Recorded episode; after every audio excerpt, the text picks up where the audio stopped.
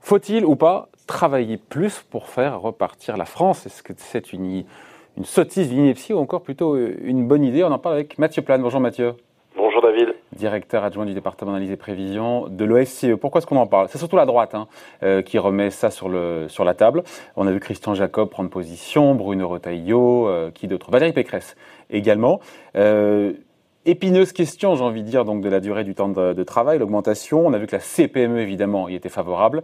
Euh, c'est un dossier, euh, Mathieu, qui est toujours aussi clivant. Hein. C'est pas un dossier qui est nouveau, toujours aussi clivant. On se rappelle que mi-avril, le patron du MEDEF, Geoffroy Roux de Bézieux, avait évoqué la question du temps de travail, des congés payés, euh, des jours fériés. Il avait dû faire machine arrière. Hein. Mmh. Donc c'est un sujet qui est toujours, voilà, clivant et, et sensible. Sensible, voilà. Oui, oui, sensible. Euh, la question va se poser, hein, euh, certainement. Euh, la question de l'effort collectif va se poser aussi. on voit qu'on est dans une crise sans précédent, enfin, en tout cas en termes d'intensité de choc.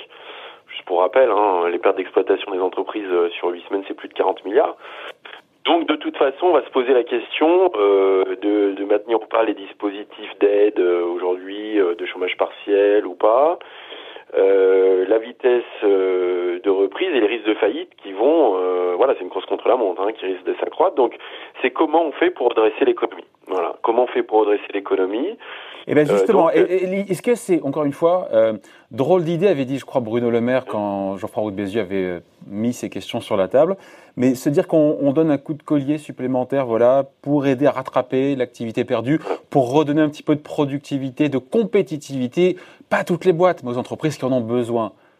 Bah, voilà. Donc c'est pour ça que ça va être euh, extrêmement compliqué. Alors d'abord, il y a le, la question sensible, c'est-à-dire que beaucoup de salariés ont fait des efforts pendant la crise, hein, euh, pendant le confinement, ceux qui ont dû aller travailler, ceux qui ont été contraints, euh, ceux qui étaient en télétravail où ça n'a pas toujours été facile.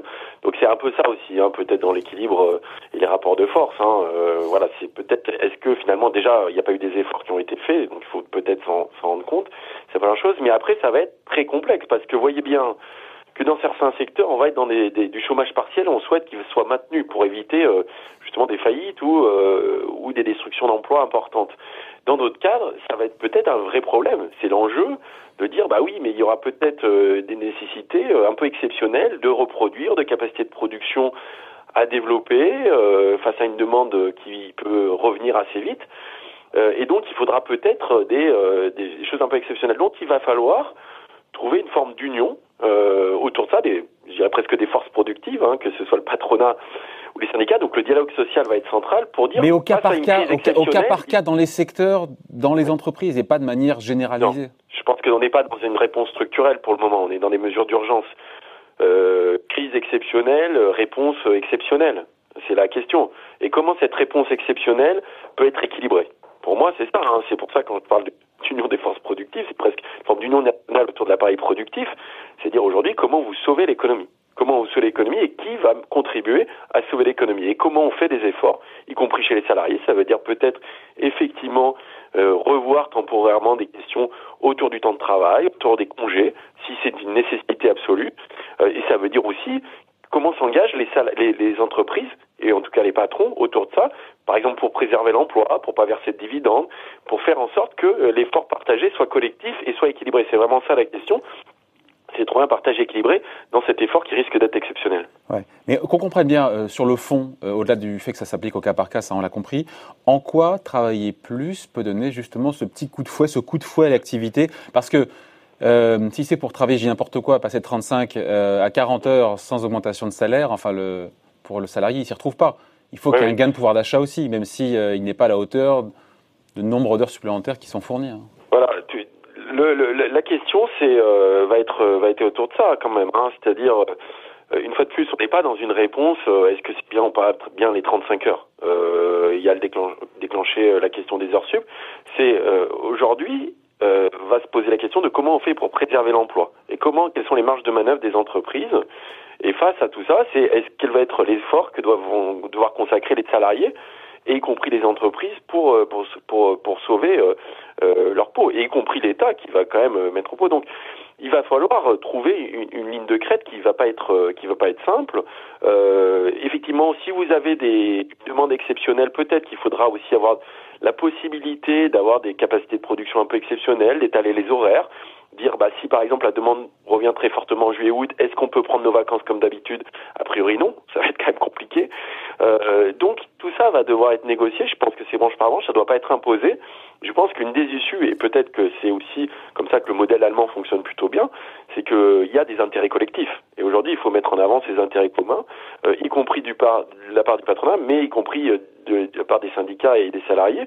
C'est-à-dire que la question, c'est qu'on doit tirer dans, dans, dans, le même, dans la même direction. Euh, et ça, c'est important. Donc, ça renvoie aussi à la question de la cogestion, etc. Donc, il y a, y a nécessité vraiment de, de trouver un consensus assez vite et une fois de plus branche par branche, que la réponse peut pas être juste globale. Mais justement, euh, quelle branche pour le coup, Mathieu Secteur par secteur, c'est très différent. Quoi. Ouais, Mathieu, euh, quelle branche pour le coup pensez, pensez euh, quelles sont les branches qui pourraient bénéficier justement de cet effort supplémentaire de la part des salariés, bah, alors, à la fois sur, en supprimant peut-être des congés payés ou, ou des RTT ou en travaillant un peu plus ponctuellement? Bah, On imagine bien que c'est les secteurs qui ont été le plus à mal, mis à mal par la crise.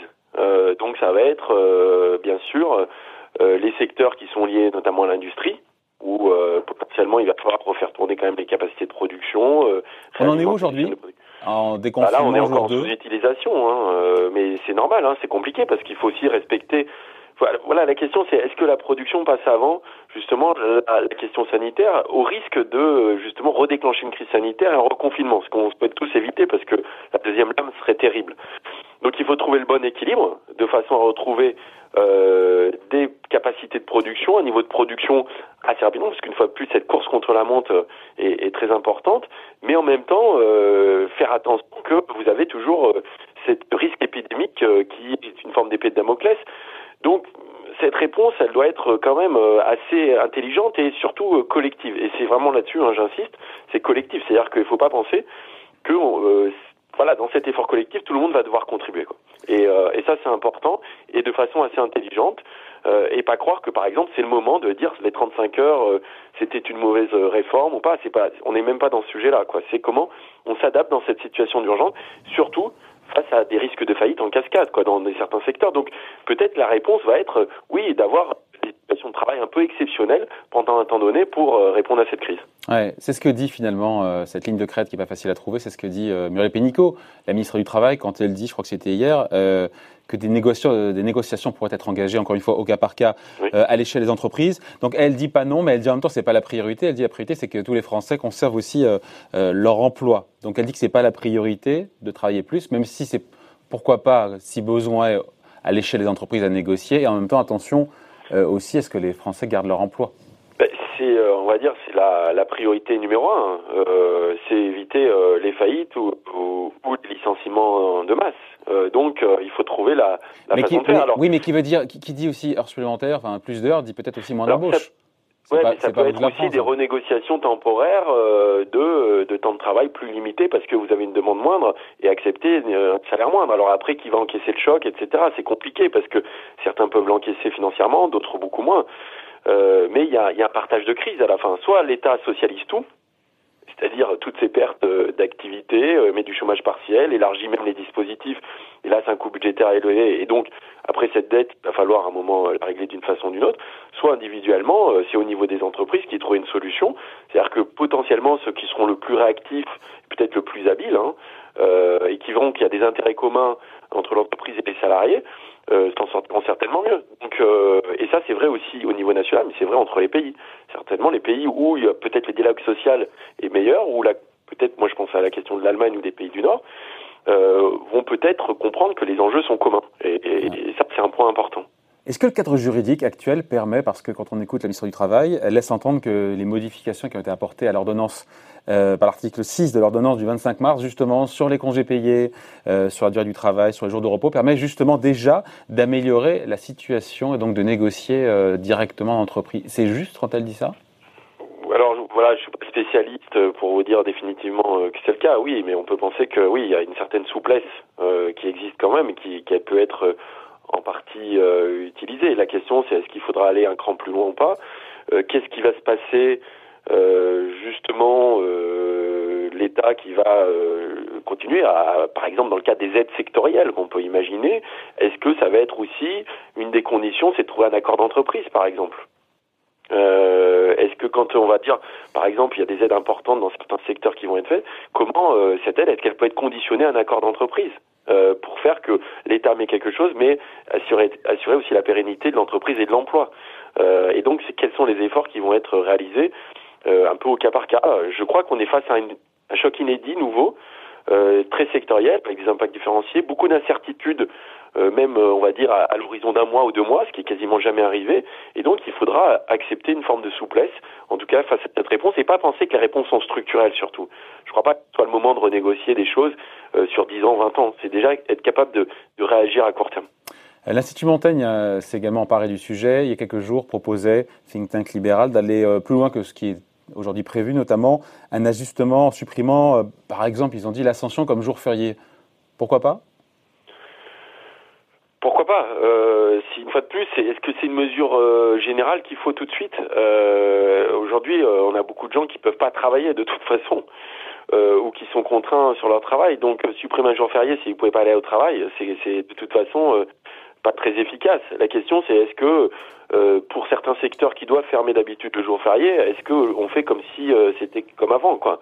C'est plutôt la question. Donc, de plus, faire des réponses générales dans des cas où vous allez euh, voir justement pour préserver l'emploi, soit réduire plutôt le temps de travail, faire du chômage partiel, éviter que justement il y ait beaucoup de, euh, de, de, de destruction d'emplois, ne peut pas être comparable avec un secteur qui va être en tension et qui a besoin de produire très vite euh, parce qu'il y a une nouvelle demande qui va qui, qui va arriver. Donc euh, moi vraiment j'aurais tendance, alors c'est peut-être une réponse qui n'est pas très satisfaisante, mais dire qu'il faut regarder vraiment euh, quasiment, euh, enfin secteur par secteur, voire entreprise par entreprise. Donc à la question, faut-il faire encore une fois travailler plus pour faire repartir la France après deux mois d'hibernation Vous dites oui mais quoi, c'est un oui mais. Travailler plus, c'est que le oui mais il est lié à l'effort collectif. Une fois de plus, c'est quel est l'engagement des entreprises sur le maintien de l'emploi et quelles sont les contreparties que les salariés peuvent accepter pour préserver ces emplois dans une situation d'extrême difficulté ou de risque très élevé de faillite ou de licenciement. Et puis, Donc, euh, on, appelait, on appelait à l'intelligence collective des partenaires sociaux. exactement, et c'est pour ça que les pays dans lesquels le dialogue social euh, fonctionne bien, ou euh, voilà, on pense plutôt aux pays euh, nordiques, notamment, euh, risquent, enfin en tout cas, tant mieux pour eux, euh, d'avoir une longueur d'avance là-dessus. Si nous, on arrive sur des blocages, en comprenant que c'est des enjeux au jour le jour, hein, et que bah, si dans un mois on n'est pas capable de trouver un accord avec des intérêts communs, la boîte peut faire faillite. Quoi. Et là, c'est pour le coup, vous êtes du monde sur le carreau. Bon, merci en tout cas. Explication, point de vue signé Mathieu Plane, directeur adjoint du département d'analyse et prévision de l'OFCE. Merci Mathieu, bonne journée. Merci David.